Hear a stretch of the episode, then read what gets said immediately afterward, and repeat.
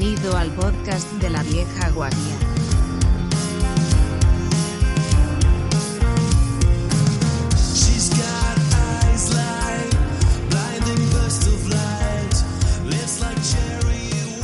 Muy buenas a todos y bienvenidos a otro nuevo episodio de La, La Vieja Guardia. Episodio número 14 ya. Es increíble, este año pasado volando, realmente. Eh, este es un episodio eh, especial, como casi todos, y hoy tenemos a parte del core, que son Fran y Sergio, y a eh, Javier Loureiro, que es nuestro invitado estrella de hoy. Y hoy tenemos, hoy, como ya os he anunciado, es un programa especial o algo especial y vamos a tratar un tema que, siendo técnico, parcialmente técnico, no es, eh, digamos, eh, exclusivamente informático. Eh, vamos a aprovechar que hoy está aquí Javier, Viola, pues Hola, muy buenas gente, oyentes de la vieja guardia. Sí. Vamos a hablar del color. Bueno, antes de nada, hoy comentaros que hemos tenido problemas con el audio hasta ahora y hoy vamos a probar una nueva fuente de audio. Esperamos que una nuevo, un nuevo grabador de audio. Esperamos que, que, que se refleje la calidad del audio que, que tenemos y que tengáis la mejor experiencia posible de cara a, a escuchar este podcast. Eh, bueno, Javier tiene mucha experiencia en el tema color, lleva eh, viendo colores toda su vida. Creo que, eh, creemos que, que, que, que- que puede acceder al espectro completo de un ojo humano, cosa que es un privilegio porque no, no todo el mundo puede. Eh, y y, eh, en su carrera como programador gráfico, que, sido, que fue relativamente breve pero intensa, pues eh, se ha enfrentado a ese tópico. Y no solo eso, sino que en ocasiones ha, dado, eh, ha hablado del color en universidades, charlas, conferencias, lo que sea. Eh, bueno, mm, Javier, cuando quieras, bueno, puedes, puedes empezar. Muy bien. Bueno, a ver, cuenta la verdad. La verdad es que te quieres comprar una cámara de fotos y te acordaste de Javier y dijo, voy a hablar de Javier que me explique un poco aquí el color. Efectivamente, Claro, estamos al Black Friday y es lo, lo típico. Claro, entonces, efectivamente. porque es un poco arbitrario. De repente me llega un mensaje y me dice, oye, una charla de color aquí en el show. Bueno, pues Sí, ha, ha sido un poco improvisado, pero yo creo que, que ha sido bien. un poco de color, cuidado, ¿eh? Tiene su reto. Sí, Pues nada, pues eso. eh, yo tengo un poco de experiencia en este tema.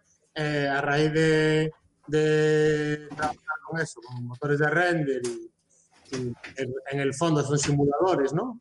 Intentan simular, digamos, la realidad, eh, la física, pues, eh, pues te topas con el color, te topas con qué es el color. Porque el color es una propiedad en principio psicológica, no es real, solo existe en nuestro cerebro y lo que hay por ahí son, eh, digamos, reacciones o respuestas a, a lo que es un- la energía, ¿no? La energía eh, que llega a, un sensor, en este caso nuestro ojo, y que eso se traduce pues, en una ilusión psicológica eh, eh, que, en nuestro, que está en nuestro cerebro y que aparte no puede garantizar que en otros cerebros también exista el mismo. No sabes si todo el mundo está viendo el mismo color o no. Crees que sí, pero no lo sabemos. Entonces, bueno, la utilidad que puede tener este tema es, voy a explicar un poco, eh, eh, a nivel, digamos, eh, en el ordenador, por decirlo de una manera, cómo funciona el color, eh, desde, desde la energía, digamos, más desde el punto físico hasta lo, lo que te, te importa a ti en el día a día. Que si te importa, vamos, ya es mucho decir. Porque el 99% de la gente no le importará esto. Pero bueno, si eres una persona, digamos, por ejemplo, fotógrafo, eh, y quieres eh, saber que lo que vas a imprimir en la impresora es lo mismo que tú has hecho en la fotografía, por ejemplo, si haces catálogos o cosas así de ese tipo, pues eh, es importante, ¿no? Co- controlar en todo momento el color. Entonces, digamos que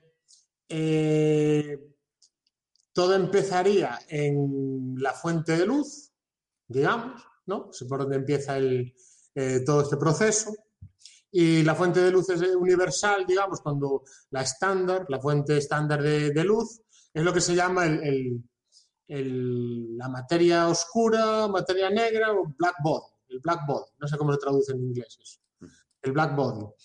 El black body, yo hablo- estoy hablando de memoria, ¿eh? así que me cogiste ahora así y se lo he Sí, preparado. eh, eh, nos viene perfecto.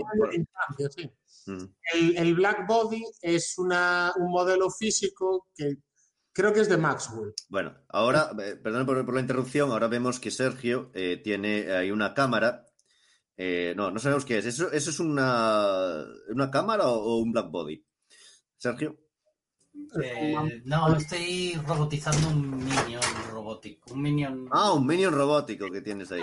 Entonces, estoy haciendo un minion robótico y nada, hasta estoy con la parte de los servos de movimiento de la cadera. Ah, Claro. nos parece fascinante, porque claro, un minion tiene, tiene una cámara, tiene una cámara por ojo. Claro, tiene un ojo, sí, la cámara tiene una cámara. Ya os enseñaré fotos, pero sí, para, exactamente para calcular el color. Claro, ¿ves? Es ideal. bueno, pues el, el tema este del black body, eh, eh, lo, lo útil que tiene es que es una fórmula, que hablo de memoria, eh, pero creo que es de Maxwell, que básicamente eh, mm, parametriza un, cuerpo que no refleja luz. O sea, todo lo que, todo lo que salga y detectes de ese cuerpo es emitido por ese cuerpo, no hay nada reflejado, pues se llama eh, black body. Y es una fórmula que, dado una temperatura y una longitud de onda, pues dice cuánta energía emite en esa longitud de onda. Vale. Entonces, eh, eh, la fórmula tú le pones eh, la temperatura que te dé la gana y la longitud de onda que te dé la gana y, y la puedes calcular, te da un valor, ¿no?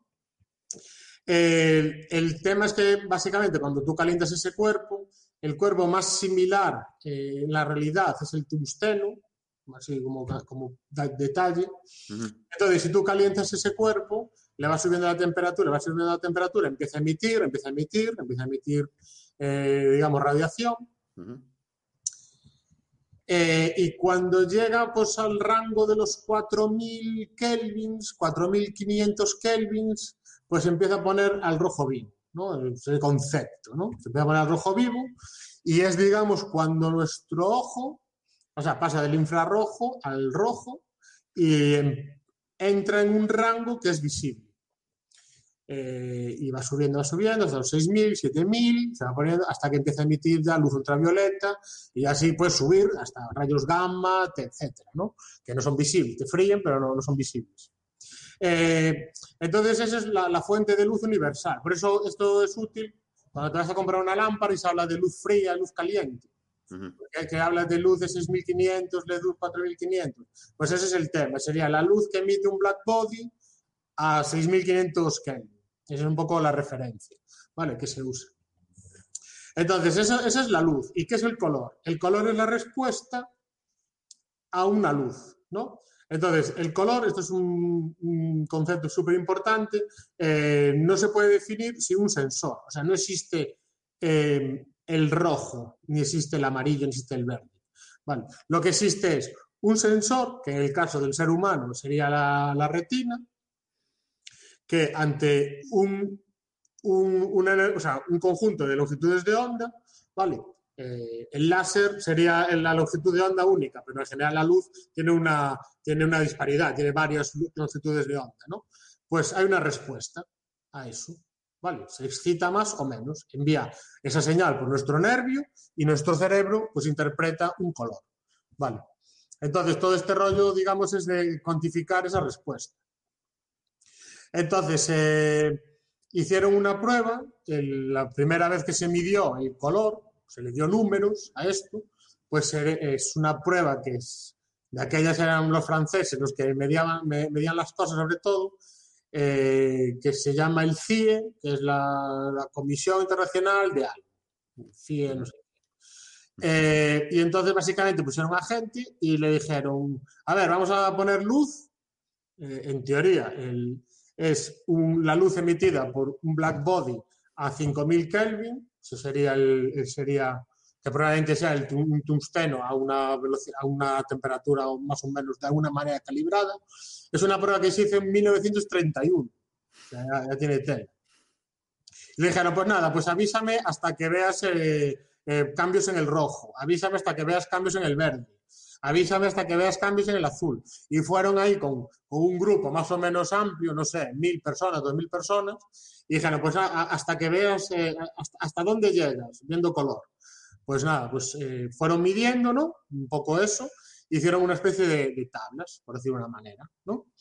Eh, diciendo, pues con esta intensidad el- la gente ve este color, con esta intensidad la gente ve este color. Con la, y de esa manera calibraron, por decirlo de una manera, eh, el sensor que todo el mundo tenemos, que es nuestra retina.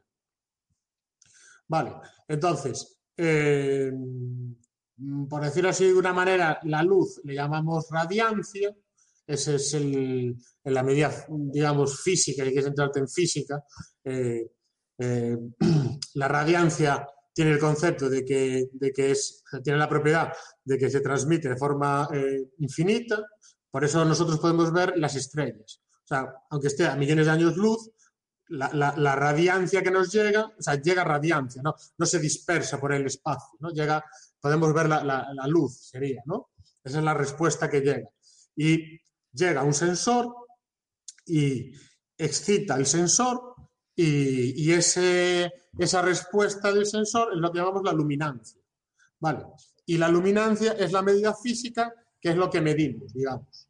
¿Vale? Por decirlo de una manera, cuando tú pones en el, en el, en el HTML, pones eh, eh, 2FFF, ¿no? O FFFF, blanco, lo que, la, la unidad de ese, de ese color sería luminancia. ¿Vale? Eh, por, por de una manera. Entonces, eh, es la- la- la luz llega a un sensor, ¿vale? Ese sensor se excita y si lo quieres hacer matemáticamente, pues la integral de la suma de, todas las longitudes de onda multiplicada por su respuesta te da un valor, ¿vale? Y esas curvas, eh, es el- ese valor es un valor absoluto porque llega cantidad de energía, pues no sé, eh, ta- tanto, tan- tanta energía llega, pues tanta respuesta tiene, ¿no?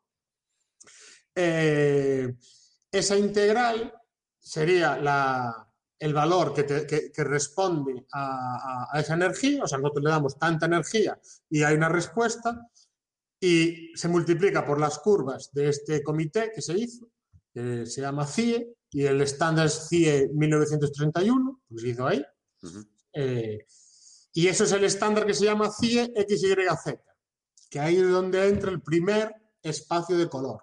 Vale. El XYZ sería que hay, no le quisieron llamar RGB, porque eh, eh, técnicamente no es RGB, sino que hay. eh, se dieron cuenta que nuestro ojo, bueno, nuestro ojo tiene bastones, ¿no? Iconos y bastoncillos, ¿no? Pues se dieron cuenta que hay como tres más o menos sensores ahí y hay tres curvas, ¿no? Entonces la X sería la curva de los sensores que son más o menos el rojo, de la curva de que son más o menos el verde, que es más amplia que la del azul y la del rojo. Más o menos se considera que como no hemos desarrollado en la jungla y la selva, pues es bastante probable que nosotros veamos más el verde que otros colores. ¿Vale? Ese- esa, esa pequeña característica. No son curvas eh, uniformes. ¿Vale? Eh, y eso es el espacio CIE XYZ. ¿Vale? Eh, que nos da un valor absoluto de, de- de cada uno de los ejes. Eh, entonces, con el negro, que sería la ausencia de color, eh, puedes dibujar entre el rojo, verde y azul eh, un cubo con el blanco en el otro extremo, ¿no? Pues ese es el, ese es el cubo, vale, si lo quieres pensar ahí, ese sería el cubo donde entran todos los colores que nosotros podemos ver.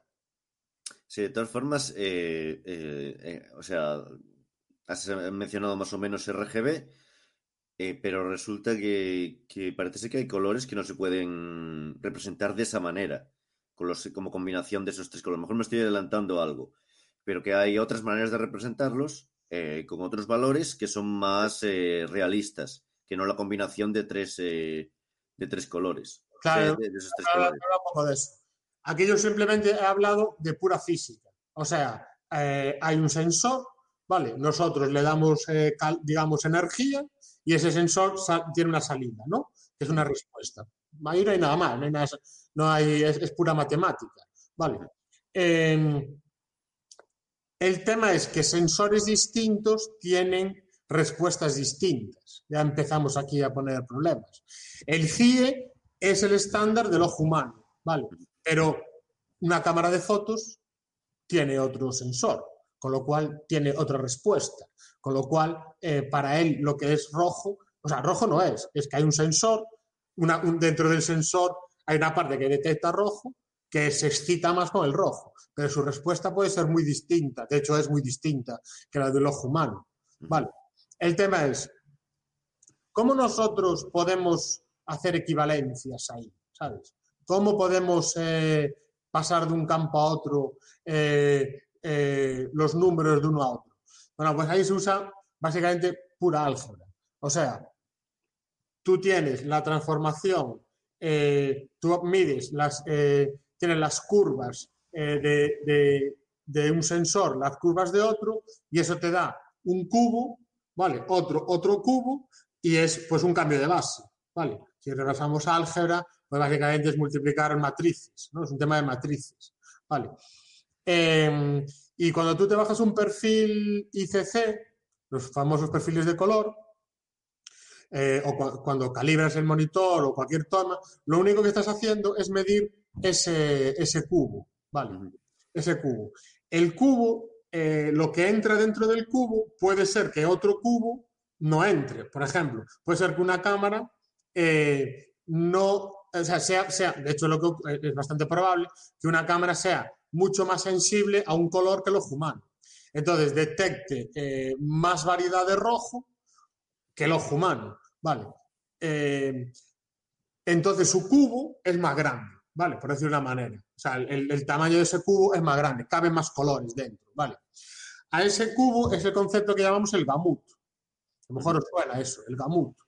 El gamut es el, el, digamos, es la, eh, el total de colores que tú puedes mostrar, ¿vale? Y cada dispositivo tiene su gamut.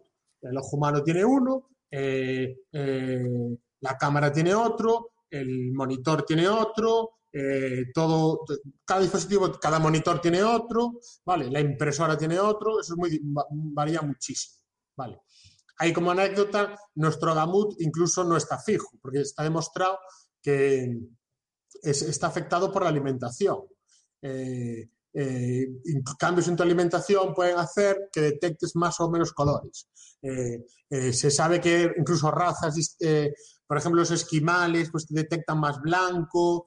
A ver, eh, 0,5% más, ¿sabes? puede ser, pero, pero sí que hay una variación. Vale. Yo lo que vi cuando estaba haciendo programación gráfica y visión artificial, perdón, es que realmente, por ejemplo, las cámaras se adecúan mucho a lo que es nuestro color, ¿no? Eliminan un montón de valores que nosotros, para nosotros, no son importantes. Entonces, cuando estás haciendo visión artificial, por ejemplo, reconocimiento de piel y cuerpos y caras, todos estos problemas que hay de las cámaras, mira, esto es racista porque resulta que están confundiendo a esta persona negra con un gorila. O no ve estas personas negras, no sabemos muy bien, eso es porque el programador era blanco. No, lo que sucede es que hay, a mí me ha pasado, yo hice una implementación de detección pues, de seres humanos y el problema que estaba era en vídeo, que era vídeo que tenía muy mala, muy mala calidad. Cualquier vídeo que venga de YouTube o, o- o con gran compresión en la época. eh, Claro, especialmente hace unos años. Ahora ya, ya hay calidades mejores, pero Ahora hace unos años era, era tremendo. Entonces, lo que sucede es que un- nosotros no percibimos ese color. Una persona de negra tiene una tonalidad de piel que es la misma que no- la nuestra. Tenemos un tono. Lo que pasa es que sube y baja la luminancia ahí. Entonces, cuando tú haces un vídeo, eliminas todos esos, esos tonos, porque ¿para qué? Es una, es una persona oscura, pues es un tono oscuro, no se ve bien. Pues el ser humano no ve ese, ese tono, ese, ese color. Si, si miras la gama de colores, ves en la esquinita, ahí empieza a subir y llegamos ahí, y eso hay un punto por ahí que es la piel.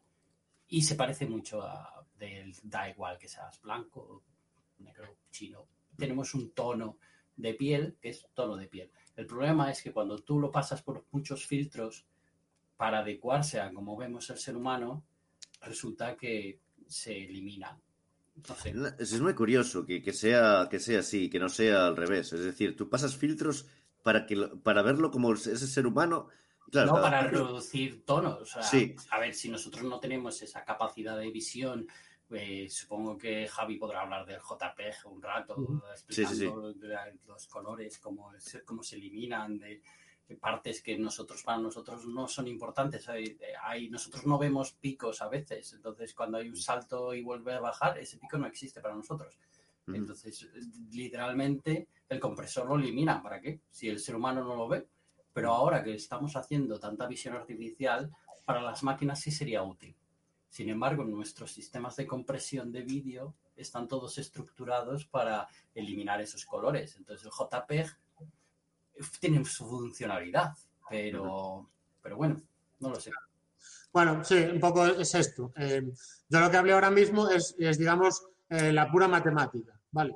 Eh, eh, con, con este sistema que os conté aquí de, de matrices y cubos, ya está. Eso sería toda la matemática que tienes que, digamos, saber para transformar de un color a otro.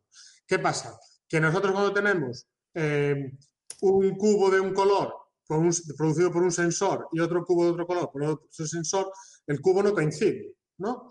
Claro. Entonces, hay formas de, de adaptarlo. ¿Qué haces cuando un, un cubo es más grande que otro? ¿Qué haces? Eh, puedes simplemente eh, cortar lo que sobra, eso sería una manera, a ver, lo que sobra fuera. ¿sabes? Puedes escalar el grande para que entre dentro del pequeño, vale, eso sería otro. O puedes dentro a intentar buscar los colores, cada, cada color, mapearlos de tal manera que sean lo más psicológicamente similar. También puedes hacer eso, ¿vale? Hacerlo más complejo. Eh, eh, eso sería, digamos, la matemática, la matemática más grande. Eh, ahora vienen eh, que esa forma no es útil, ¿vale? La forma RGB no es exactamente útil. Es útil para los ordenadores, pero para nosotros no, ¿vale? Entonces hay otras formas de, de mostrar el color, pero es dentro de ese cubo, es cómo recorres ese cubo, espacios de coordenadas dentro de ese cubo. Por ejemplo, eh, eso que comentaba Sergio, vale, nosotros somos mucho, muchísimo más, eh, nos damos mucha más cuenta de los cambios en intensidad de luz que de los cambios en intensidad de color. O sea, detectamos muchas más formas en, en blanco y negro que en colores.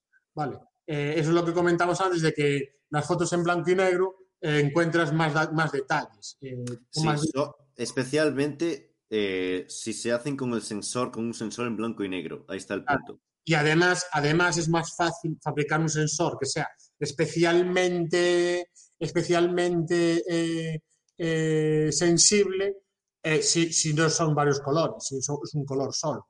Vale, por ejemplo, en astrofísica se usa un, solo un sensor. Vale, y lo que haces es, es hacer la misma foto, diferentes filtros de color. Vale, diferentes filtros de luz. Pero, eh, porque es más fácil, es más fácil hacer un, un un sensor, digamos, más, em, más eh, que capte más luz o capte más detalle. ¿vale? Esto del detalle también es importante. ¿Vale? Eh, esto que hablé de que la luz es eh, absoluta. O sea, por decirlo de una manera, eh, tú enciendes, abres una fotografía, ¿no? Abres la tapa de la cámara y entra, eh, luz, ¿no? Y hay un sensor que transforma luz en, una señal. ¿Vale? Pues absoluto quiere decir que si entran pues, tantos millones de electrones, pues la señal es tanto. ¿Vale? Eh, y eso es cómo funciona nuestro ojo. O sea, nuestro ojo eh, eh, detecta luz. ¿Qué pasa? Que, que tiene un máximo. O sea, hay un máximo siempre, ¿no? En cuanto digamos que estás cegado. O sea, no puedes mirar ahí una explosión nuclear. Pues hay un tope. Miras al sol, hay un tope. ¿Vale? Eh, tu monitor, los monitores, también tienen un tope. ¿Vale? No, no, no, puedes, eh, no, no puedes coger un bronceado mirando con el monitor. Aunque alguno, alguno casi lo coge. Pero digamos que tiene un tope, ¿vale? Entonces, el color que se almacena en el ordenador es relativo, que se dice. O sea, cuando tú pones FF en el hexadecimal, ¿no? Del, del HTML, por ejemplo, Sí, pues eh, tú lo estás diciendo es el max, la máxima luz que tú puedas mostrar. Vale, normalmente es blanco, pero no es, en realidad es la máxima luz que tú puedas mostrar. Eh, eh, hay, eh, ¿Qué pasa? Que eso, por eso una imagen, una fotografía vista en el ordenador nunca, nunca es tan real, vista en, en papel, ¿no? Porque el máximo del papel, el máximo del monitor es mucho más lejano que el máximo que tú tienes en la naturaleza, en la luz del sol, ¿no? Entonces, ese- esa diferencia entre el rango que tiene la luz en un monitor frente al rango de la naturaleza es lo que llamamos el, el- el rango, el alto rango, ¿no? El, al- el- el- el alto rango. Y como tú tienes que hacer algo para mostrarlo, eh, eh, nuestro ojo eh, y los algoritmos que tenemos es lo que es un poco lo que lo que mm, lo que aplica es, se llama que es de rango dinámico. Vale, eh, nuestro ojo tiene lo que, el HDR, que es el famoso HDR, es el rango dinámico, que es que, digamos que, que el valor que tú tienes no es FF, sino que es mucho más, pues poner un valor mucho más alto. Vale, Eh, nuestro ojo además tiene un algoritmo de rango dinámico local. Quiere decir que en la imagen que tú estás viendo ahora mismo, eh, nuestro ojo está calibrando de forma distinta la pantalla, porque es una fuente de luz, que lo que tienes alrededor. Vale. Eh, por ejemplo, eso, y, las cámaras de fotos, por ejemplo, son de rango dinámico global. O sea, el sensor de fotografía, todo el sensor lo tienes calibrado cuando, cuando pulsas el botón a, un, a, un cierto, a una cierta sensibilidad. Vale. Y ahí vienen los problemas. El ejemplo que puedes poner, cuando sacas una foto en una habitación que tiene, que tiene una ventana. Si sacas una habitación que tiene una ventana, o bien eh, sale, la, sale la habitación y la ventana sale un rectángulo negro, un rectángulo blanco, quiero decir, Sí. o bien sale la imagen que está en la ventana y la habitación a oscuras, ¿no? Tienes ese problema. Porque, ¿Por qué? Porque la intensidad de la luz que viene por la ventana, hay una diferencia muy grande entre la intensidad de luz que viene por la ventana y la intensidad de luz que hay en la habitación. ¿Vale? Eh, y el HDR es un poco la forma de, eh, de solucionar eso, digamos, comprimir eso. Pero si lo haces, en vez de en toda la imagen, lo haces por, por píxel, por de una manera, pues puedes hacer cosas más chulas, ¿no? Pero tú cuando miras a una habitación, tú no tienes ese algoritmo. O sea, tú ves, estás en una habitación y tú ves la habitación y la ventana, ¿sabes? Lo ves todo al mismo tiempo. Eh, si la luz es muy fuerte, te ciegas ahí, ¿no? Pues eso es por qué, porque tu ojo está recalibrando otra vez el, rango máximo y mínimo de lo que puede ver, ¿vale? Eso es en cuanto al tamaño máximo y mínimo de lo que tú puedes, eh, de lo que tú puedes ver, ¿vale? Pero en el ordenador luego tienes, eh, digamos, valores relativos, ¿vale? Que sería el 100%. Y aquí viene también otro concepto interesante, que es lo que llaman el gamma. El gamma, ajustar el gamma del monitor o los videojuegos, subir nada, subir el gamma. Vale. Eh, tú cuando mandas una señal, el gamma está, es una, o sea, que, que la, la señal, eh, digamos, la intensidad del LED no es lineal. Ese es el, el- problema que arregla el gamma. Que eso pasa en casi todo. Por ejemplo, eh, vamos a poner un ejemplo que no tiene nada que ver, que es el coche. El coche tiene marchas. ¿Por qué? Porque tú cuando arrancas necesitas máxima potencia. ¿Vale? Y, y cuando vas a la, en la autopista, con un poquito que puses al acelerador, a- aumentas mucho la velocidad. ¿Vale? ¿Por qué? Porque la respuesta del, del- del coche no es lineal a lo que tú pisas el acelerador. ¿Vale? O sea, no es que yo pise el acelerador a la mitad y el coche corra a la, a mitad de velocidad, sino que tengo que, eh, a principio, entonces, tiene que tener el coche, tiene que tener marchas, porque si no, eh, eh, tendrías toda la potencia en, en la puntita del pie, ¿sabes? Y, tendrías que, que pis- que pisar todo hasta el final para, para correr lo máximo. Entonces, no es, incontro- es incontrolable. ¿no? Entonces, hay unas marchas para que un rango más pequeño tenga más rango en el pedal, ¿no? Un poco la idea. Pues eso es un poco muy, muy similar a lo que ocurre en la pantalla. O sea, si tú mandaras una señal tal cual que tú le dices al monitor, eh, ilumínate el 50%. En teoría eso sería un gris, ¿no? Un gris eh, mediano, ¿no? Eso Sí. sería- Pero lo que ocurre no es eso. Lo que ocurre es que, eh, bueno, un monitor LED eh, funciona en, casi todo, en casi todos los sistemas, pero bueno, eh, un, LED cuando le, eh, que imagínate que mm, la verdad que eh, me imagino que irá a 3 voltios o no sé, a 1,2 voltios, lo que vaya en la pantalla. Vamos a ponerle a 5 voltios. Eh, cuando el controlador del, monitor le envía, o sea, tú le mandas el, eh, el, el 50% ¿no? de, iluminación, ellos le mandan el 50% de voltaje al LED, que sería 2,5 voltios. Bueno, pues el LED no se ilumina el 50% de, de- iluminación, ¿vale? Pues no funciona así. Eh, se ilumina probablemente eh, bastante menos. Entonces, tú de alguna manera tienes que corregir eso, ¿vale? Si fuera así, pues las imágenes serían todas súper oscuras, ¿vale? Y si yo hago eh, la prueba de hacer un, de- un degradado, ¿no? Pues saldría una zona enorme oscura y al final un, un- un acelerado, un acelerado, o sea, una zona blanca, ¿no? Entonces, el monitor en el espacio, de, o sea, en, en algún momento tiene que corregir eso, ¿vale? Eh, en general son, eh, son exponenciales, en, gen- en general. No quiere decir que son exponenciales, seguro, pero en general se, se- se hace, eh, la respuesta es exponencial, ¿vale? Igual que, igual que la de un coche, ¿no? Es exponencial. Y ese concepto es el gamma, ¿vale? Entonces, cuando eh, nosotros estamos ajustando el gamma, lo que estamos haciendo es ajustando que lo que enviemos, si enviamos el 50% de gris, el LED realmente eh, se ilumine el 50%. Vale, ese sería, sería el tema.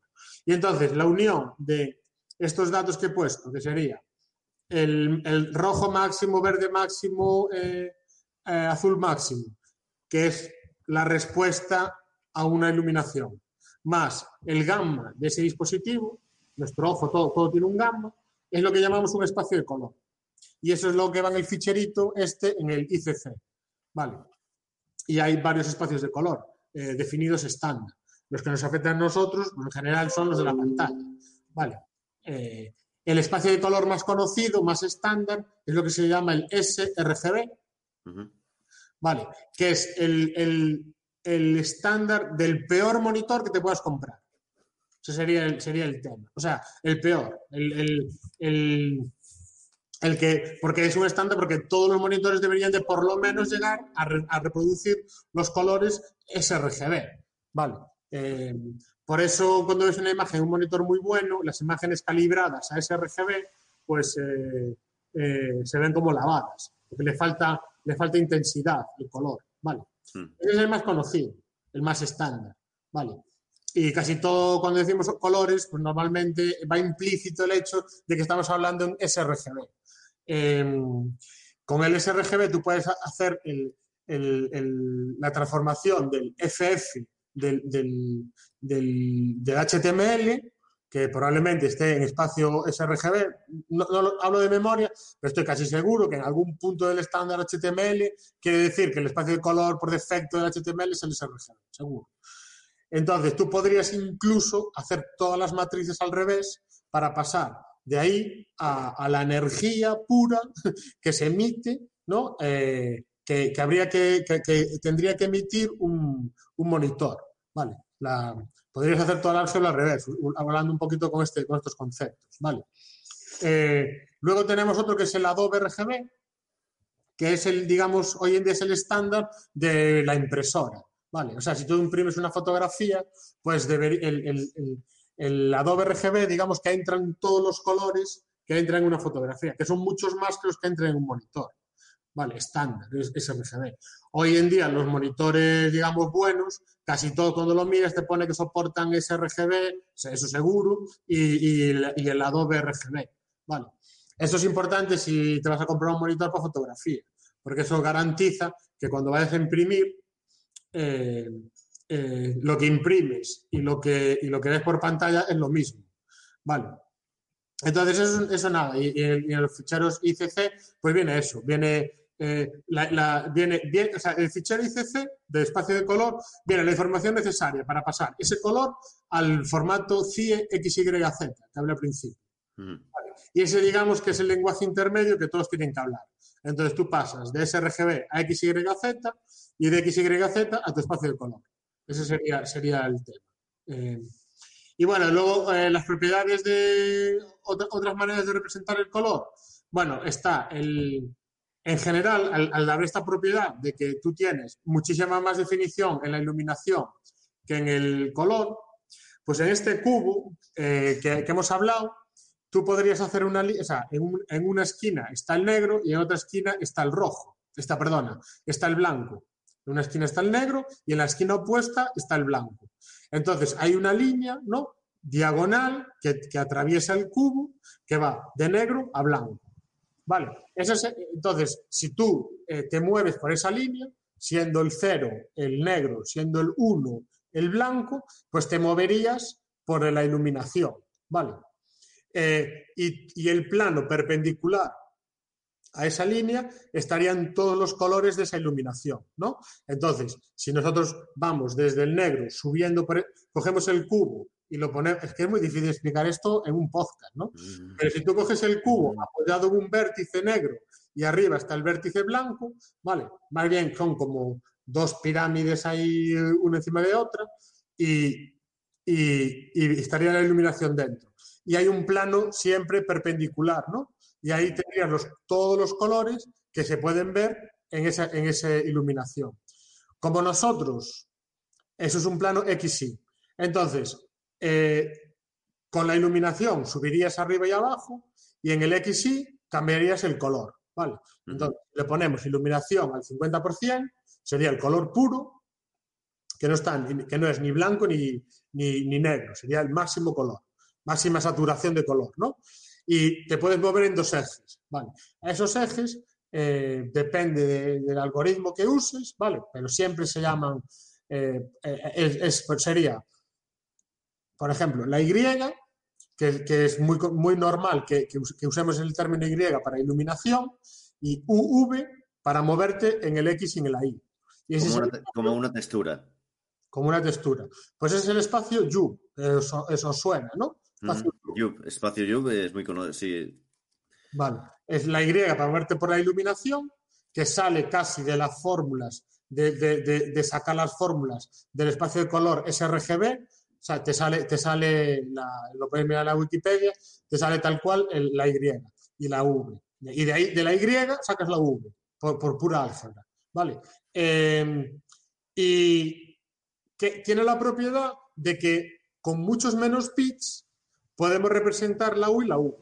¿Vale? O sea, eh, que si, eh, si tú usas, por ejemplo, mm, vamos a poner 8 bits para la iluminación, 4 para la U y 4 para la V, ¿vale?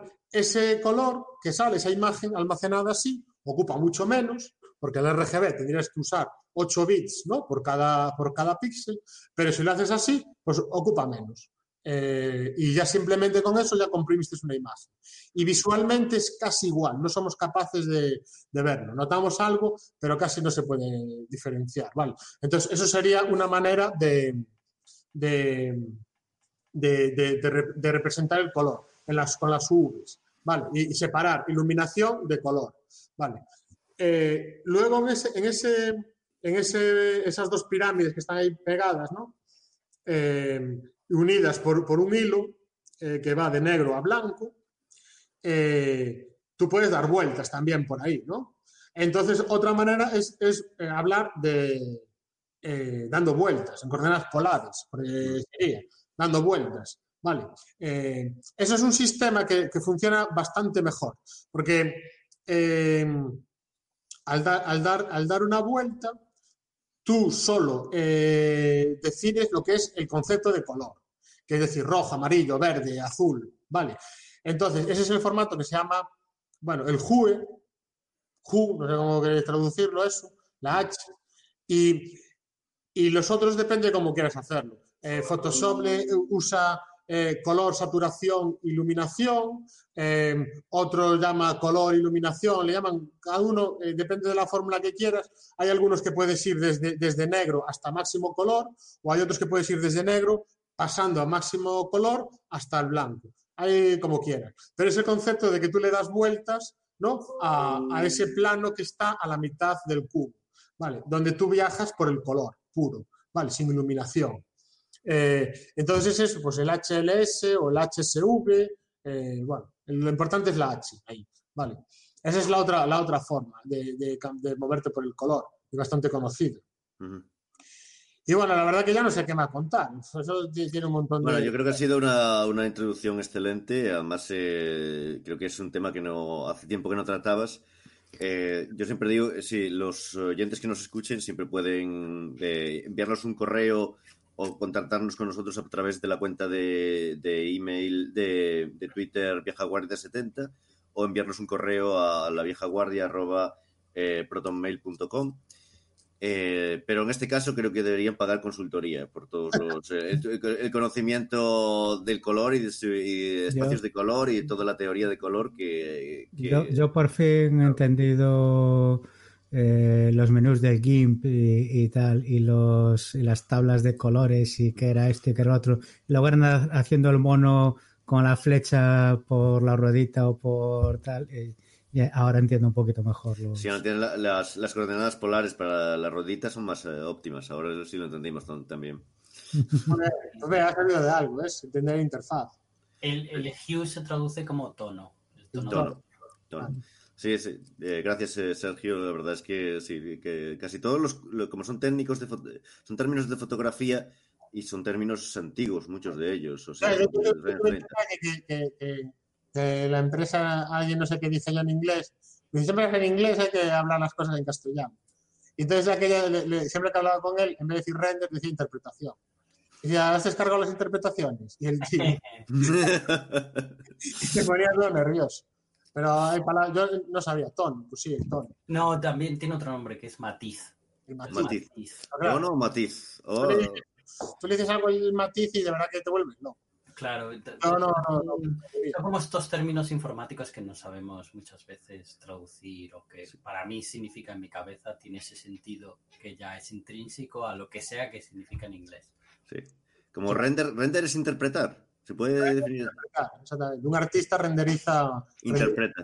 Mm, Mira tú. No, es, es un mundo. El mundo de las traducciones y de los ejemplos y todo eso es un, es un mundo eh, en sí mismo. Eh, bueno, ¿tenéis alguna pregunta para Javier aquí? O- tostón, que la verdad que yo, po- pobres, pobres oyentes, se va a dar de baja todo el mundo. ¿eh? No, yo quería preguntar un poco sobre cuánto de estas eh, implementaciones tenías que hacer cuando estuviste en Il- Ilion, qué, qué cosas realmente, porque cuando programábamos gráficos nosotros hablábamos mucho de color, yo recuerdo la época en la que nosotros programábamos gráficos y, y ay, mira esta reflexión o lo que sea, ¿no? ¿Y ¿Cómo se calculará esto, no? O sea, hay, hay varios campos donde, donde puedes aplicar esto, ¿vale? Uno sería los efectos puro 2D, tipo el Photoshop, ¿vale? Porque si tú transformas la imagen, depende de lo que quieras hacer, eh, eh, representar el color de una manera u otra es, es mejor, ¿vale? Si yo lo que quiero es cambiarle el satur- la saturación a, un, a una imagen o, cambiarle el color, cambiar, hacer, hacer que la piel sea un poquito más amarilla, un poquito más verde, pues en vez de, pensar cómo hacerlo en RGB, es mucho más sencillo transformar el píxel a, HSV, a, a- ese- a esos números, su- subir, o bajar el, el H, ¿vale? Y volver a pasarlo a RGB. Es mucho más sencillo, ¿vale? Eh, Entonces hay una serie de efectos, hay una serie de temas que es mucho más fácil hacerlos eh, usando esos espacios. Y cuando nosotros programábamos demos, pues básicamente era lo que hacíamos. ¿vale? Son eh, eh, efectos especiales o, o trucos que hacíamos cambiando, eh, cambiando eh, la forma en que, en que almacenábamos el color en la memoria, ¿no? Por decirlo de una manera. Pero Sí. es muy diferente porque nosotros lo que hacíamos era más trucos. Eh, lo Y a mayores trucos en eso, claro. Y la programación gráfica de que hacíamos nosotros en la época, en los videojuegos también, tú siempre estás ha- haciendo trampas, ¿no? Pero en la industria del cine me da la sensación que, que aunque sí que hay trampas para optimizar ¿no? el rendimiento, eh, intentas acercarte más a, a la imagen fidedigna del color, ¿no? Ese es un, ese es un- es- Me alegro que me hayas hecho esa pregunta. Eso, es un, eso es un tema bastante, bastante discutible y además en España se dio el caso de que bueno, España es una potencia en motores de render. Mejores motores de render son españoles. Eh, eh, se dio el caso de que se probaron las, va- las va- varias vías, ¿vale? De eso. Eh, digamos que en los motores de render hay varias maneras de verlo. Una es eh, hacer un programa que pinte, ¿vale? Eso es lo que hace la GPU, la tarjeta gráfica, las DirectX, OpenGL, etc. Básicamente pintan triangulitos en pantalla, ¿vale? Vamos a decirlo de esa manera. Eh, o sea, tú le dices, oye, quiero que me dibujes un triángulo y, el- y la tarjeta o tu software dibuja un triángulo. Bueno, Lo que se llama un rasterizado. Usando el algoritmo rasterizado. Hay, hay, hay, Vale, hay otras maneras de hacerlo. no es el único algoritmo, el rasterizado es un tipo de algoritmo. Vale. Vale. Pero básicamente tú le dices, píntame esto y te pinta eso. Eh, Otro algoritmo, por ejemplo, es el que usaba Pixar con el motor de render Renderman. Pues, eh, ahora ya no, es tan famoso, que es, es otro algoritmo, que es subdividir el- el triángulo en cuadraditos y tal, ¿vale? Que tiene otras ventajas. Pero básicamente es pintar.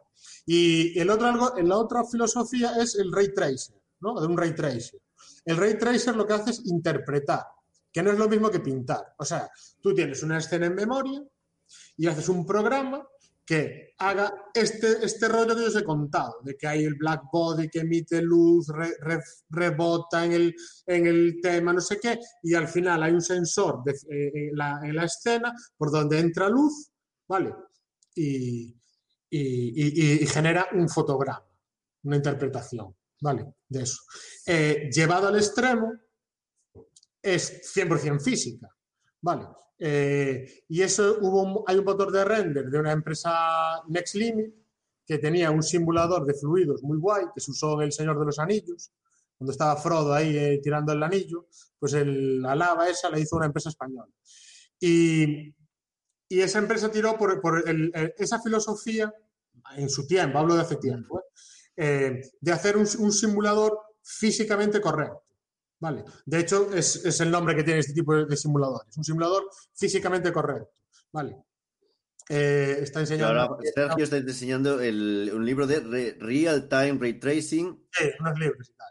Mm, Importantes de, de- de- mm. que eh, no sé si hasta qué punto eh, Real Time Ray Tracing es... eh, No, eh, este es el Real Time Rendering, que es uno de los, Ah, rendering, perdón. Es un, un libro, sí, un par de, un par de libros que tiene hombre. aquí. es uno de los de referencia también de la época. del- sí. el computer graphics era de lo que chapábamos cuando teníamos 15 años. Mm, ¿no? El viejuno ya es. Es- Este es viejuno, está hecho polvo, el pobre. Y este es el, el Real Time Rendering. Y yo lo que me compré fue la tetera del, la tetera tetera de- del modelo original de la tetera que se hizo famosa en la programación gráfica. Entonces yo. Javi pasó dándole vueltas a esta tetera mucho tiempo, porque lo recuerdo cuando estaba haciendo las implementaciones del phone, que es un tipo de reflexión de la, de la luz eh, sobre objetos, que resaltaba muchísimo, ¿no? Hacía un... Y le daba vueltas a esta tetera, que al final me compré físicamente. De hecho, el 3 Studio Max es una primitiva, la tetera. Es una primitiva en el, hay, hay esferas, eh, cubos, tal, y una tetera. en OpenGL. Pues este es el modelo de la Sí, tetera. sí, sí, lo reconozco. sí. Resulta que fue que no es exactamente igual que cuando el tío hizo las curvas no le gustaba estéticamente cómo quedaba la tetera en, eh, en- en el render entonces la acható un poco y. Sí. no sé es un la tengo aquí al lado de los libros de programación gráfica que ya nunca abro Pero bueno, so- sobre el tema que, hablamos de, de- de- de la realidad y la, dibujar, eh, en esto tuvimos, eh, en, en su momento hubo bastante debate, ya te digo, llegando al caso de, que hay dos, eh, hay los motores de render, ¿no? Se dividen entre los físicamente correctos, que es el tema de Maxwell, y el motor donde yo trabajé y el otro motor, que es el Arnold, que es el más, el más usado hoy en día, que aunque usa, es un ray tracer, pero no es físicamente correcto. Es muy difícil hacer un motor físicamente correcto, porque hay bastantes materiales que no son físicamente correctos. por. Hay- eh, eh, no, no es nada fácil. Pero el problema principal que tiene hacer un motor eh, físicamente correcto, eh, o sea, a la hora de hacer el render sí que lo estudiamos. O sea, yo, yo estudié bastante esa parte. O sea, de hecho, hay, hay, hay, otro, hay otro variante más que es un motor de render espectral, que es que ni siquiera tú emites luz, o sea, sino que tú le dices, eh, emite eh, eh, fotones a esta longitud de onda, ¿vale? Y entonces eso te permite hacer pues que, que la luz cuando atraviesa un prisma pues que haga el efecto del arco iris, ¿no? Que eso no lo podrías hacer con un motor de render que usa RGB nada más. Tendrías que hacerlo con fotones, ¿vale? Y para hacer difracciones en la cámara y tal. Pero claro, es una burrada de lento, porque tienes que samplear toda la luz. O sea, es súper... Pero claro, físicamente correcto es, ¿vale? Entonces, eh, ese tipo de motores de render eh, eh, es, muy interesante hacerlos por conocer todo el proceso, toda la, toda la, la- las ecuaciones. Las ecuaciones, de hecho, se usan ecuaciones que se inventaron cuando fue la bomba atómica. Eh, en realidad no, usamos fotones, no usamos neutrones, son las, las fórmulas que se hicieron de aquella época. ¿vale? Y muchos algoritmos se hicieron de aquella época. Pasa que como no tenían ordenador, en aquella época tenían que hacer todo a mano, hay unas optimizaciones brutales que inventaron eh, que hoy en día en el ordenador, pues eh, claro, se, se aprovechan. Pero el problema principal que tienen hacer algo súper realista es que tienen los problemas de la realidad. O sea, que si tú le dices eh, que eso es lo que no quieres eh, cuando haces una película. Porque, eh, ¿qué sentido tiene usar un ordenador si yo cuando pongo un objeto, pues tengo una sombra y no la puedo quitar? Y, joder, pues tengo una sombra aquí que me está tapando esto y, la única forma de quitar la sombra es mover el objeto. Entonces, pu- pu- pues, pues vaya. Entonces, eh, no, no, no tienen éxito los motores físicamente correctos. Vale. Eh, porque porque no, los artistas no, no quieren fotorrealismo. El fotorrealismo está guay para nosotros. Ah, qué bien, hizo un programa que es fotorrealista. Pero no, no, no es, no es eh, algo, algo deseable. El artista lo que quiere es, pues nada, esto lo quiero más azul. Y la, la sombra quiero que sea azul. Y quiero que sea esto más rojo. Ya, no, pero no es físicamente correcto, ya, pero lo quiero más rojo. Eh, entonces, eh, los motores de render hoy en día, pues nada, te permiten hacer lo que te dé la gana. Esto yo creo que cuando rebote salga verde y punto, ya está, pues lo puedes hacer. Mm. Eh, y entonces entra una luz verde de la nada, aparece una luz verde rebotando por ahí. Mm. Y, y- y- y tiene un poco ese tema. No es realista, pero para nosotros, cuando vemos el resultado final, sí que es realista porque es una interpretación, o sea, Claro, a, a saber cómo realista es, pero no sé hasta qué punto es el, el- uno de esos temas que después cuando ves eh, gráficos eh, digitales en un... Hoy en día están por todas partes, cualquier serie, incluso series que no son que no son de ciencia ficción, llevan gráficos digitales. No sé hasta qué punto es cuando se nota que es... eh, que es eh, Bueno, eh, Autodesk todos los años, eso lo sigue haciendo, pero antes hacía el campeonato de que te ponía dos imágenes y te decía foto render. Y tú votabas foto render, foto render, foto render. Y, y no es fácil, ¿eh? No es no es fácil. No es nada fácil. O sea, fotorrealista lo puedes hacer. ¿eh? Hoy en día, hoy en día ya, ya dejé este mundo ya hace 10 años, así. Y ya de aquella ya era fotorrealista, hoy en día fotorrealista lo puedes hacer. Lo que pasa es que hoy en día no, no, no tiene ningún tipo de mérito hacer una imagen fotorrealista. Vale. Eh, si tú tienes la definición de los materiales, las luces ya se usan eh, 100%, son medidas, como os digo yo, con la, la cantidad de energía que emiten. eh, eh, los, los materiales ya están medidos en laboratorio, eh, eh, todos los sensores, incluso las lentes de las, de las cámaras, la- la- la- todo ya está medido en laboratorio, le metes eso, le das el render y ya está. No, no es muy complicado hacer eso. Eh, se usa en ingeniería, es donde tiene más, más sentido. Es que yo, yo haga, pues por ejemplo, para simular, eh, eh, a ver, la luz que tengo que poner aquí, ¿no? Pues le pongo las luces, le doy un render. Entonces sí que quiero saber que, que sea fotorrealista. Quiero saber que la intensidad de la luz que va a entrar por el pasillo, pues es esa, ¿vale? Porque no, no, no voy a construir yo la casa para darme cuenta que no llega luz ahí, ¿vale? Pues, eh, pues eso sí que, ahí sí que se usa, esos son los campos donde tiene. Más bien tema de ingeniería es pura simulación, pero luego, luego ya no. Pero sí que es importante conocerlo, conocer eh, cómo funcionan los materiales, sí. O sea, sí que, sí que la- por ejemplo, en- en el mundo académico sí que entras en el fotorrealismo, 100%. O sea, eh, eh, hay un campo, ahora no sé cómo está el tema, la verdad, hace tiempo que no lo miro, pero en aquella época, pues eso, había un tío que hacía eh, eh, cómo simular las migas de pan, cómo simular el queso, cómo simular el, eh, no sé, mil cosas, porque le habían, le- tu- tuvieron que hacer una película y sacaron una, eh, hicieron un acuerdo con una universidad para investigar ese material y sacaron un paper con. Entonces, pues midieron ahí, no sé qué, cómo entra la luz, cómo rebota, no sé qué, y sacaron medidas físicas reales, ¿sabes? De que si yo si meto un láser por el pan, pues cuánto rebota, ¿sabes? De eso. Y, y entonces tienes que estudiar cómo funciona a ese nivel. Como simular el pelo, que se hablaba mucho de la protagonista del- de la película de Final Fantasy. El que pelo. ha llevado mucho, mucho tiempo, mucha complejidad la simulación del pelo para que fuera realista. Eh, O sea, yo personalmente estuve, eh, dediqué bastante tiempo a estudiar el pelo. De hecho, mi mujer, o sea, llega un momento que mi compañero y yo eh, hablábamos del pelo de estas mujeres, pero, pero a nivel físico, en plan la- las curvas y tal. Eh, pero sí está súper estudiado el pelo, súper estudiado. Todos los tipos de pelo, el pelo rizado, el pelo moreno, el pelo rubio, el pelirrojo, o sea, todo, todo está sucio, eh, todo, todo el pelo está súper estudiado. Hoy en día eso ya estaba hace 10 años, o sea que hoy en día, a ver ya que estará, lo que estará No, estudiando. es un tema interesante porque, claro, cada pelo es como una. Nosotros tenemos millones de pelos, bueno, algunos menos, Unos menos. algunos menos, pero. Y claro, tiene que ser simulado. Pero, claro, también se- eh, habrá formas de simplificar eso, de optimizarlo, de simplificarlo para que no, no tengas que ir uno por uno.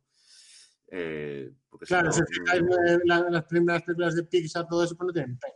Claro, las películas, pues el pelo que se hacía pues era como los clips, hay un rollo que se pegaba ahí como la Ramboy. Eso explica por qué, usa- por qué usaron Toy Story, porque así no tienen que calcular. Claro, claro, el- Ahora tiene muchísimas cosas hechas para que el diseño funcione, porque en aquella época era casi todo paramétrico. O sea, por ejemplo, Toy Story no tiene. Ahora, ahora las texturas se pintan, ¿sabes? Coge un, un tío el Photoshop y pinta la textura, pero en aquella época no. Es 100% procedural.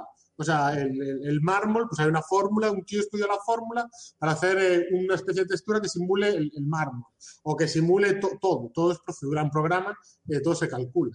Ujú. Porque tiene el problema de la textura, que cuando tú te acercas, pues claro, se ve pixelado. Y como tú nunca sabes eh, la cámara dónde va a ir, pues es más práctico hacerlo procedural y, y que puedas hacer un zoom infinito al, al- al tema. Pero hoy en día ya no, en día eso ya no Ya. pinta todo, no, no es práctico. A mí Ya. lo que, lo que la- toda la parte de la piel humana siempre ha sido muy complicada porque la piel humana tiene unas reflexiones y tiene unas transparencias en las que ves el fondo, ¿no? De, pues eh, realmente lo que vemos es una mezcla entre pues todos pues, los brillos que tenemos como pues, O sea, lo que, lo que tiene la piel humana eh, es lo que le ocurre eh, a, a- El efecto principal es, es si tú coges una pecera, esta es una habitación oscura, si tienes una pecera y tú coges una linterna y iluminas la pecera, ¿no? Pues no ocurre que hay un cono de luz que atraviesa el agua, sino que todo el agua se ilumina. Mm. ¿no? Tiene, ¡pum! te aparece un rollo de luz. Porque digamos que lo que hace la luz dentro de la piel es rebotar dentro de la piel y, y no, no sale por donde entra, sino que a lo mejor un rayo entra, pues exagerado, entra por el dedo y sale por el pulgar, ¿vale? Pero a nivel microscópico, ¿vale? Que viaja por la grasa de la piel y se da ese efecto llaman subsurface scattering. Eh, bueno, nos estamos yendo un poco de tiempo, pero sí, eh, los que vivimos en, antes de nada, los que vivimos en países del norte de Europa, eh, pues aquí la gente es muy, muy blanca, incluso para parámetros gallegos. Y, hay gente que, le puedes hacer, no hace falta que les hagan radiografías, porque les puedes ver la- las, las venas por todas partes. Es, es algo increíble. Son translúcidos. No son, no son- sí, Bueno. porque hay gente que es muy que es muy blanca sin ser sin llegar al albinismo ni a nada de eso eh, que también es otro tema eh, pero pero sí eh, hay gente- su- sucede eso bueno eh, tenemos que ir eh, eh, enfilando la parte final de, de nuestro podcast y creo que Fran estuvo en, en, en una conferencia que lo tengo aquí la OSD FConf que es OS Digital, eh, Open Source Digi- Digital Forensics. Es Sí. Fran. Correcto. Pues sí, parece que soy el que anda viciado eh, todo el rato con eh, congresos y tal, pero es que claro, hay que aprovechar este año que está todo el mundo haciendo congresos digitales a los que no podrías ir físicamente eh, de otra manera. Y este es uno de ellos. Este es un congreso que normalmente se celebra en Estados Unidos y ya tiene, no sé, creo que va antes del 2008, una cosa así. Bueno, eh, el congreso este eh, lo organiza eh, Brian Carrier, que es conocido en el mundo del análisis digital forense, muy conocido por un libro que, que tiene de referencia que es ah, File System Forensics Analysis, no me acordaba de, de, de- repente el, el título. Y, y bueno, pues es, es, eh, también autor de Autopsy, que, que es, y de, de, de, eh, de, Toolkit era otro. Y, y bueno, tiene una serie de herramientas eh, de análisis forense y artículos y publicaciones y tal muy interesantes. Y el hombre este tiene su empresa que es Basi Stage eh, y hace unos años pues empezó a montar un congreso pequeñito porque el, el tema al final pues es un poco un- bueno Ujú. es eh, un poco Es un nicho. es un nicho exactamente no me salía no me salía la, la palabra y pero bueno eh, se cuentan se cuentan cosas interesantes a mí lo del análisis forense eh, bueno, me, hace, me hace gracia la, parte legal y la parte de investigación y eso, porque, bueno, pues porque es, es divertido y juegas un poco a ser detective y eso, pero además me ha resultado muy práctico y, y ha ayudado a mucha gente en la parte de recuperar archivos. O sea, gente que no porque haya habido una incidencia de un incidente de seguridad, sino porque se ha cargado algo y no tenía backup, que es uno de los temas recurrentes de nuestro de nuestro podcast, Sí. eh, pues eh, No, es un tema muy Eh, interesante porque ahora, claro, eh, por ejemplo, los discos magnéticos eh, siguen almacenando la información en capas inferiores, pero Sí. ahora ya no se llevan esos discos. Bueno, para hacer backups sí- se siguen llevando, pero hay otros medios que son menos, menos prácticos. Por ejemplo, los, los discos en flash ya no se no permiten, no, no tienen esa propiedad, creo. Pues la verdad, no lo sé. No me he metido, no me metido mucho a esa parte de, de. Yo he trabajado sobre todo las cosas, las cosas que he recuperado han sido siempre un poco a nivel lógico, a nivel ficheros, sistema de ficheros y, y particiones y, y demás, ¿no? Lo típico, pues eso, que alguien se carga, borra sin querer las fotos de la boda y recuperar eso. O bueno, cosas así. Eh, y bueno, lo que iba a contar, eh, pues este congreso me ha parecido, me ha, me ha sorprendido muy gratamente, pues porque se han contado cosas que realmente son de actualidad. Hay congresos donde, eh, en otras especialidades, donde dices, joder, pues este lleva contando la misma historia 10 años y viene aquí contando su paper con pequeñas variaciones y tal. Y sin embargo, pues aquí pues ahí se, se ven cosas chulas. eh, por ejemplo, me pareció una charla eh, interesante, había, un- había más, pero me pareció especialmente interesante de análisis forense eh, en memoria, eh, que es algo que tiene su complejidad, porque bueno, un disco duro te cogen y te lo plantan encima de la mesa y puedes trabajar con él, pero, pero tú tienes que hacer un análisis forense de un sistema vivo. Y, ya de por sí ya estás alterando el sistema en el momento en que entras a tocar cosas. Entonces, bueno, pues eh, muy interesante todo eh, la introducción que hicieron a procedimientos y, demás. Había alguna charla que a Sergio le podía interesar sobre análisis forense de eh, Internet of Things, de dispositivos pequeños y tal. Ves cosas porque, bueno, Autopsy, para quien no lo conozca, pues es una herramienta que hace algunos años eh, era eh, interesante porque le daba una... O sea, Autopsy al final eh, sigue, un poco la filosofía eh, Unix de tengo una serie de herramientas pequeñas por abajo y luego por arriba le pongo una capa amigable. Entonces, hace unos años, en las versiones anteriores a de Autopsy, pues eso era un, tenías una- un servidor eh, web eh, que iba ahí embebido y, y levantabas, una, levantabas la aplicación y, y le decías, oye, pues cógeme la partición aquí en esta ruta de mi máquina, no sé qué, y trabajabas sobre ella, ¿no? Pues recuperabas archivos, recuperabas tal, recuperabas metadatos, lo que fuera. Eh, pero Autopsy, en, en- hace poco, que eh, Brian Carrier también eh, pues, eh, dio la oportunidad en la época esta dura de, de los confinamientos para la gente que no, eh, bueno, abrió eh, una serie de cursos que son de pago en general en su empresa y, y las nuevas versiones de Autopsy, que hacía tiempo que no lo tocaba, pues son sorprendentemente potentes. O sea, antes, eh, pues sí, ibas rastreando, ibas buscando, intentando recuperar cosas, pero el grado de automatización que se puede hacer ahora mismo con Autopsy, pues es, es- es impresionante, ¿no?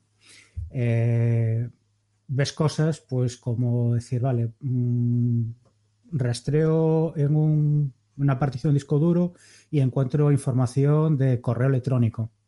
Entonces, eh, Autopsy tiene un módulo que permite coger y decir, vale, pues hago un timeline de eventos de esta persona, eh, qué correos, a quién ha ido, eh, puedo hacer, establecer círculo- círculos de comunicación y, y demás, cosas así. Eh, me pareció, bueno, al ser software libre, pues se permiten hacer cosas, modificaciones y, y, hay plugins y demás y tuvieron eh, se presentaron un concurso de plugins que hicieron de, de para Autopsy y había gente, unos cuantos de- del Instituto Politécnico de Leiría de Portugal que bueno pues hacían cosas para recuperar información en, bueno, pues en, en las cosas que están de moda ahora pues por ejemplo en metadatos de la aplicación de eh, móvil de, de- de Tinder por poner un ejemplo. Entonces puedes seguir el rastreo de, de lo que ha estado haciendo una persona con su móvil y, y tal no Eh, Es muy preocupante. eh, Bueno, depende. Si, eh, Eh, ahí esto es como siempre, los pros y los contras. Si tú mm, tienes la información, la proteges bien, pues eh, no debes, te puede preocupar, pero menos. Pero si aún encima tienes la, la- bueno, dices, vale, no quiero que, que mi mujer se entere de que él estaba poniendo los cuernos y tal en Tinder y borro la aplicación y queda ahí la información, bueno, sin mucho, sin haberla pisado demasiado, pues puede haber alguien que diga, pues mira, el detective de, sí. del- de- que encarga el abogado de la mujer en el divorcio y ves el, no mire es que aquí el tal, tal fecha y tal y no sé qué y luego ves el timeline relacionando las comunicaciones de Tinder con los correos electrónicos de que se mandaron desde ese móvil y, y toda la pesca o sea, Sí, hay, bueno. hay, hay un montón de herramientas que, o sea, que, que tanto cosas específicas eh, aplicaciones específicas como cosas más generales que, Mm. que son muy potentes ahora mismo y, y, bueno, para investigaciones eh, en el buen sentido y en la buena necesidad, pues Eh, están están las, eh, las charlas están en, sí, en subidas, ¿no? está en, en la página de osdf.com.org ahora mismo están subidas las presentaciones y en algún momento están procesando ahora las, eh, los vídeos eh, y los van a colgar de YouTube, la- los vídeos de las, de las presentaciones. Entonces ahí, pues eso, ya os digo, yo me, me lo he pasado, me lo he pasado pipa porque ves gente, eh, bueno, gente muy, muy buena recuperando. Ah, aquí había un fulano, una de las primeras charlas que había, eh, que me, también me llamó la atención. Eh, para recuperar, para conseguir eh, reconstruir un incidente de seguridad, cogió las imágenes de la caché de RDP, de conexión de, de- del R- a RDP a un, a un Windows, eh, que son un montón de teselas pequeñitas. Sí. Hizo un programa en Perl para reconstruir cada imagen con todas las teselas y luego de, de ahí recuperaba cada frame de cada, de, cada, de cada situación para intentar conseguir ver qué es lo que había pasado en, Ah, pero eso está bien, que, que se puedan usar eh, lenguajes de script en vez de hacer el, eh, tener que recurrir a C++ y todo eso para analizarlo y a temas binarios. Si puedes usar un lenguaje de script para recomponer todo eso, pues me parece, me parece brutal. Aquí, aquí, aquí todo vale. O sea, tú tienes herramientas que sí, que hilan muy fino, pero, pero luego hay muchas herramientas que te permiten de, de más alto nivel o lenguajes o eh, funciones y abstracciones que, que permiten facilitarte mucho la vida, porque evidentemente hay mucha gente que sabe programar y habrá mucho especialista forense que sabe programar, pero otros, bueno, pues tienen unas limitaciones, ¿no? Sí, de hecho, hay una cosa que todos los móviles, bueno, todos los dispositivos hoy en día están encriptados, casi todos. Eh, los eh, ya por defecto. Eh, cuando instalas un Linux ahora ya automáticamente te, te encripta el, disco. En los móviles, por ejemplo, yo quería hacer una copia de los contenidos de mi, de mi, de mi móvil que tiene una tarjeta SD card.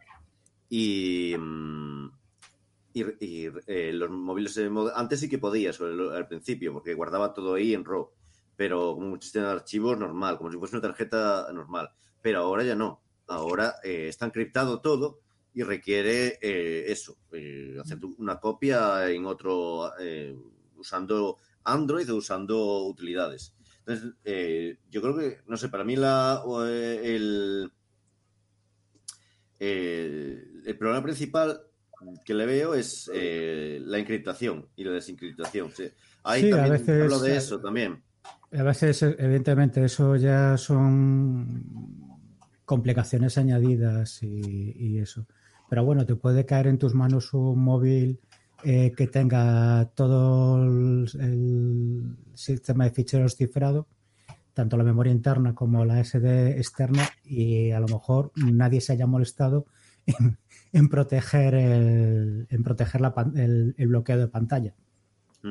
De hecho, yo me encontré el año pasado, el año pasado no, fue este verano, me encontré un móvil tirado en la calle, eh, tirado encima de un banco, y, y claro, te quedas así y tal, y dijo, bueno, ¿y ahora qué hago con esto? Pero probé, tal, veo, eh, veo la pan- el bloqueo de pantalla que no, que no está, le do- lo, lo- lo modifico y ya pude haber, bueno, podía haber accedido a, cualquier información de ahí, intenté llamar a- al número de padre, que entendía que sería el padre de la persona, de la propietaria de, de- Sí. del móvil. Al final mm, no contestó nadie, lo, lo dejé en la policía local. Sí, de hecho es lo que se suele hacer. De hecho, yo tengo una historia de algo que sucedió en mi pueblo, en Cariño, que alguien, bueno, estoy dando ya casi demasiados datos, pero alguien encontró un móvil y un smartphone y también debía estaba desbloqueado por X motivos y se lo llevaron a la Guardia Civil eh, para, para dárselo a su dueño. La Guardia Civil no encontraba, claro, no, no, no encontraba el, el nombre dentro del móvil o nada, o un número. Bueno, creo que es una buena práctica poner a A al principio para poner un contacto o algo. Sí, Y eh, al- decidieron mirar las, las imágenes del móvil. Y entonces, claro, las imágenes del móvil eh, aparecía el dueño del móvil con su plantación de marihuana. Lo cual eh, provocó un, un pequeño escándalo. Eh, en fin, tampoco, mm, sin entrar en muchos detalles, tampoco es un, es un tema tan, tan, tan, tan grave. Pero, por si acaso, a veces conviene preservar la, la intimidad. Por eso, poned la- eh, la- en vuestros móviles a o algo por el estilo, o contacto o algo, no sé. Eh, Además hay, hay formas, eso, hay formas de reventar el- la protección. Hay veces que simplemente, pues lo típico la gente que utiliza el patrón para, para desbloquear la pantalla, eh, pues como ves la huella que ha dejado encima del móvil, ya, ya puedes, ya puedes desbloquear. Eso, eso sí, ese tipo de, técnicas, como en la película Hackers, eh, creo que era que le utilizaban, eh, grababan el sonido de las teclas de la clave. Entonces, cada, cada tecla tenía un sonido diferente y después les era fácil reproducirlo por el tono. Según el tono, reproducían el mismo tono, tenían la misma clave cuando, cuando lo tecleaban. Pues eh, son trucos, pero, pero la verdad, eh, pues le pueden servir a alguien. O sea, hay que estar prevenido con, para esas cosas. En fin. Pues sí.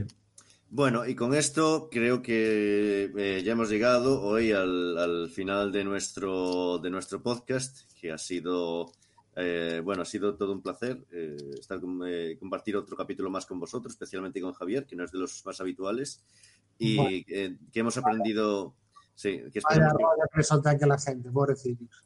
Sí.